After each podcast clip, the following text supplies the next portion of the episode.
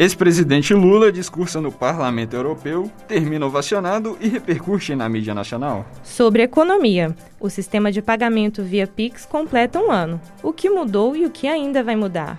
Inflação nas alturas. A previsão do mercado financeiro piora e especialistas falam em crescimento econômico ainda mais tímido. Presidente Bolsonaro e a caça pela legenda. O Partido Liberal confirma o cancelamento da filiação. Boa noite, Ana. Boa noite, queridos ouvintes. Esse é o Polis, o seu jornal de política e economia, trazendo as principais acontecimentos da semana aqui na Rádio PUC Minas.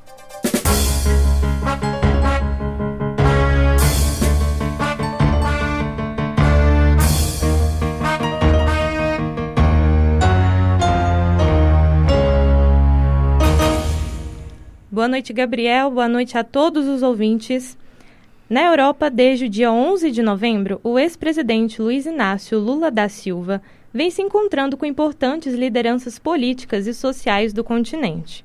Na lista estão o presidente da França, Emmanuel Macron, e a prefeita de Paris, Anne Hidalgo, o futuro chanceler alemão Olaf Scholz e o ex-atual premier da Espanha, José Luiz Zapatero, e o Pedro Sanches além do, do vencedor do Prêmio Nobel de Economia em 2001, Joseph Stiglitz. Lula iniciou as visitas na Alemanha, passando pela Bélgica, França e concluiu a agenda internacional ontem na Espanha. O petista iniciou os compromissos na sexta-feira, dia 12, ao se reunir com Olaf Scholz, que é o atual ministro das Finanças da Alemanha e deve substituir Angela Merkel no posto de chanceler do país a partir de 2022. Lula também se encontrou com o ex-presidente do Parlamento Europeu, Martin Schulz, importante liderança do Partido Social Democrata da Alemanha, que o visitou na prisão, em Curitiba, em 2018. Nas redes sociais, Lula recebeu elogios de ambos e comentou sobre a importância de fortalecer as relações de cooperação entre Brasil e Alemanha. Na segunda-feira, dia 15, Lula discursou no Parlamento Europeu em Bruxelas e foi aplaudido de pé em seu discurso, Lula criticou o atual governo brasileiro e destacou os avanços sociais e econômicos alcançados entre 2002 e 2015. Uma das maiores alegrias que tive quando presidente do Brasil, e mesmo depois de deixar a presidência, foi percorrer o mundo a convite dos mais diferentes países para falar dos nossos extraordinários avanços econômicos e sociais. Tive a honra de ser presidente do Brasil quando o Brasil ocupou a sexta maior economia do mundo e de fazer do país um exemplo para o mundo de como é possível superar a extrema pobreza e a fome com total respeito à democracia em um curto espaço de tempo. Vocês, vocês podem, portanto, imaginar o quanto dói participar de grandes eventos internacionais como este e ter que declarar o quanto o Brasil andou para trás desde o golpe de 2016 contra a presidenta Dilma Rousseff e a chegada da extrema-direita ao poder. O Brasil vive hoje uma tragédia social, econômica, ambiental e sanitária sem precedentes. O resultado dessa tragédia equação não poderia ser outro: miséria, fome e desesperança. Mas eu estou aqui para dizer outra vez a vocês e ao mundo: o Brasil tem jeito, porque ele é muito maior do que qualquer pessoa que tente destruí-lo. Na conferência, o político encontrou ainda com José Luiz Zapatero, ex-premier espanhol que governou de 2004 a 2011. Zapatero mencionou Lula em sua fala, se referindo a ele como um mestre em como reduzir as desigualdades. Ainda em Bruxelas, o petista também se reuniu com o ganhador do Prêmio Nobel de Economia, Joseph Stiglitz. Segundo Lula, ambos discutiram a superação do neoliberalismo e a urgência de se construir um futuro que leve em consideração o bem-estar das pessoas. Nas redes sociais, Lula afirmou que a agenda de compromissos visa recuperar a confiança do Brasil no exterior. Abre aspas. Estou viajando para dizer ao mundo que o que o Brasil tem de melhor é o povo brasileiro. O Brasil não se resume ao seu atual governante. Essa é a razão da minha viagem: recuperar a confiança no Brasil. Fecha aspas. Na França, Lula foi recebido por Emmanuel Macron com honrarias de chefe de Estado. o que foi visto como uma forma do presidente francês se posicionar mais uma vez contra o atual governo brasileiro. As relações entre Brasil e França passaram por diversos constrangimentos e conflitos desde a chegada de Jair Bolsonaro ao poder. Os incidentes foram desde a recusa do presidente brasileiro em receber o ministro da Europa e dos Assuntos Estrangeiros francês em visita ao Brasil para fazer uma live nas redes sociais cortando o cabelo, a até comentários criticando a aparência de Brigitte Macron, primeira-dama francesa. De acordo com a assessoria de Lula, o ex-presidente não pediu para se encontrar com Macron. Foi o presidente francês que considerou pertinente o encontro com o petista. Lula tinha ido a Paris para realizar uma palestra no renomado Instituto de Estudos Políticos de Paris, o Sciences Po, em uma celebração dos 10 anos que ganhou o título de doutor honoris causa pela universidade e para receber o prêmio de coragem política concedido pela revista Politique Internationale. Em comunicado à imprensa, a assessoria de Lula também afirmou que ele e Macron conversaram sobre as relações da França com o Brasil e a América Latina além de falarem da crise climática, dos desafios da preservação ambiental, da geração de empregos e a redução das desigualdades. Durante a visita, Lula aproveitou para almoçar e rever a prefeita de Paris, Anne Hidalgo.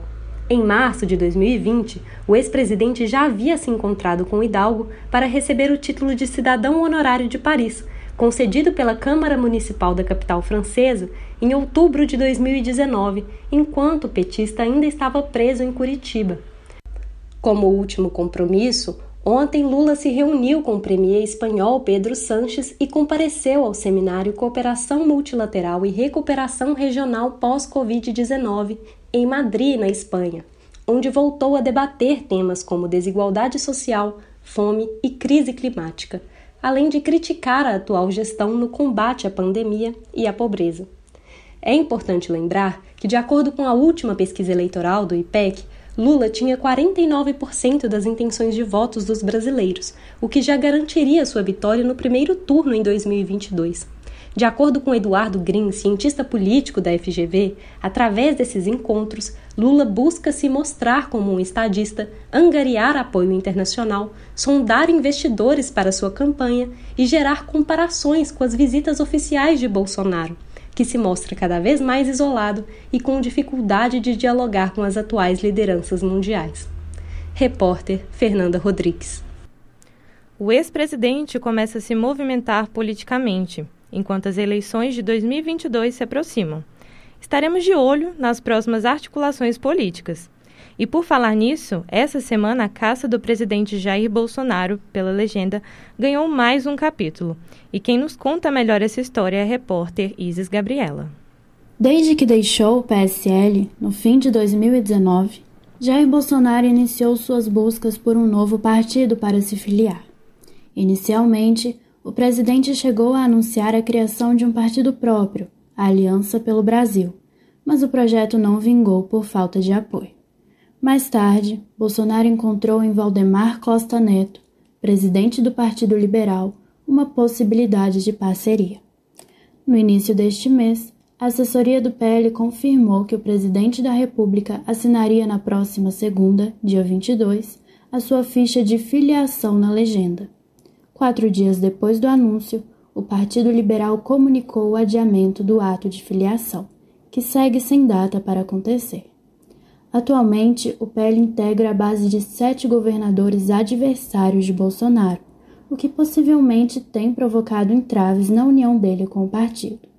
Na quarta-feira, depois de algumas reuniões, o diretório do PL decidiu dar carta branca a Costa Neto para que ele negocie diretamente com Bolsonaro as indicações para candidaturas nos estados em 2022. Tem muita coisa a conversar com o Valdemar da Costa Neto ainda, é porque afinal de contas não é minha bandeira que vai ficar isolada no partido dele. É, nós queremos é um projeto é, de Brasil e o discurso não é apenas o meu, é do presidente do partido também. Bolsonaro tem até março do próximo ano para encontrar uma legenda e se lançar oficialmente na disputa presidencial. Aparentemente, o tempo vem se tornando também um de seus principais inimigos. Repórter Isis Gabriela. Voltamos para o giro econômico. e desta vez para falar sobre as novas projeções para o futuro da economia do país.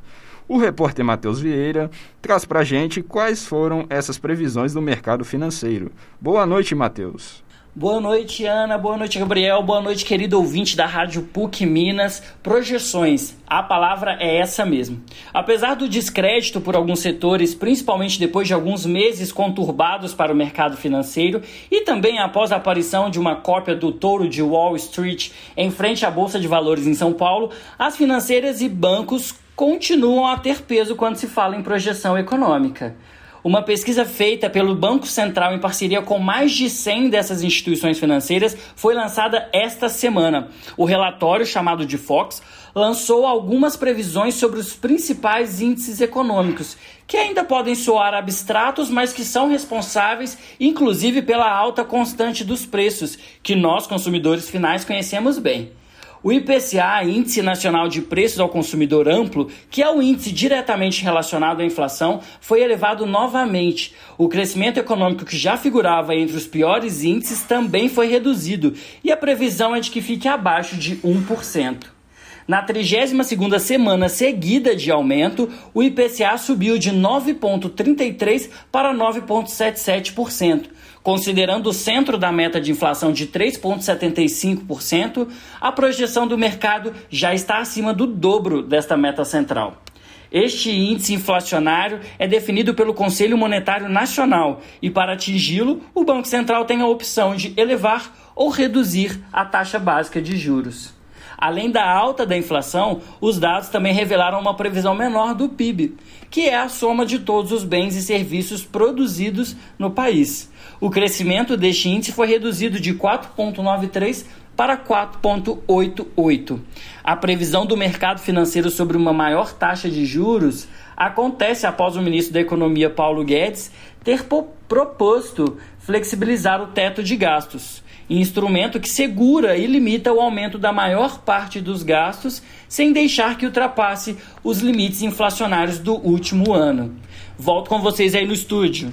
Agradecemos por suas informações, Matheus. Em instantes, o Pix completa um ano e o Banco Central promete melhorias para evitar fraudes e roubos. Onde você quer estudar? Na sala de aula ou na sala de casa? Prefere o agito do campus ou a comodidade de assistir aula onde quiser? Na PUC Minas, o seu curso tem o melhor dos dois mundos: a flexibilidade das aulas à distância e toda a estrutura do presencial. Processo seletivo simplificado PUC Minas 2022. Vagas para o primeiro e segundo semestres. Inscrições pucminas.br. PUC Minas, onde você quer estar. Estamos de volta com a nossa programação. E agora vamos falar do Pix. Revolucionando o mercado com sua forma de pagamento, o Pix evita o uso de cédulas, tornando a quantidade em circulação no mercado menor, além da sua forma mais rápida e fácil de pagamento, tudo com apenas poucos toques na tela do celular. Passados um ano do uso do Pix, muito se falou em cobranças de taxas por movimentações bancárias e principalmente o combate às fraudes. A repórter Eduarda Porto foi atrás de especialistas financeiros na área digital, que nos deram dicas fundamentais de como evitar e prevenir as fraudes e roubos a celulares que possuem fácil acesso aos aplicativos bancários que o Pix está ativo. Boa noite, Eduarda. Boa noite, Ana, Gabriel e meus queridos ouvintes da Rádio PUC. Vocês sabiam que nessa semana o Pix completou um ano desde a sua criação? É isso mesmo. O Pix trouxe agora uma nova funcionalidade, a de devolução, que pode ser usada em casos de fraude ou de erro operacional. O Pix veio para revolucionar a nossa forma de efetuar transações e facilitar o nosso dia, mas é preciso ficar atento a alguns pontos para manter a sua segurança. Se liguem só nas dicas de segurança do especialista William Rodrigues o usuário cadastrar o CPF, isso pode ser utilizado na hora dele informar para alguém para aplicar um golpe nele. É, infelizmente, a gente fica suscetível a esse ponto. Então, é importante usar alguma informação pública para cadastrar o Pix e nunca fornecer a sua chave de registro. Já são 348,1 milhões de transações feitas via Pix, e mais da metade da população adulta já realizou pelo menos uma transação. Segundo Alan Schussit, especialista em pagamento digital, o Pix é a melhor solução entre os países do mundo. Grande revolução, é, não só no Brasil, mas a nível mundial, é, da forma né, de mecanismos, infraestruturas é, para liquidação financeira. Hoje o Brasil é, tem, talvez me arrisco a dizer, que a melhor solução é, entre todos os países do mundo. Realmente o Pix revolucionou e segue revolucionando o mercado financeiro. Muito obrigada pelas informações, Eduardo. Queridos ouvintes, é sempre um prazer estar aqui, informando vocês. Mas, infelizmente, o Polis, seu jornal de política e economia, vai ficando por aqui. Agradecemos pela companhia de todos e nos despedimos com até logo. Tenham uma ótima noite. Eu sou Gabriel Araújo. Eu sou Ana Luísa Pereira. E este foi o Jornal Polis. Produção: Fernanda Rodrigues, Isa Gabriela, Eduardo Porto e Matheus Vieira. Trabalhos técnicos: Alexandre Morato. Coordenação: Getúlio Nuremberg. Muito obrigado pela sua audiência e até a próxima.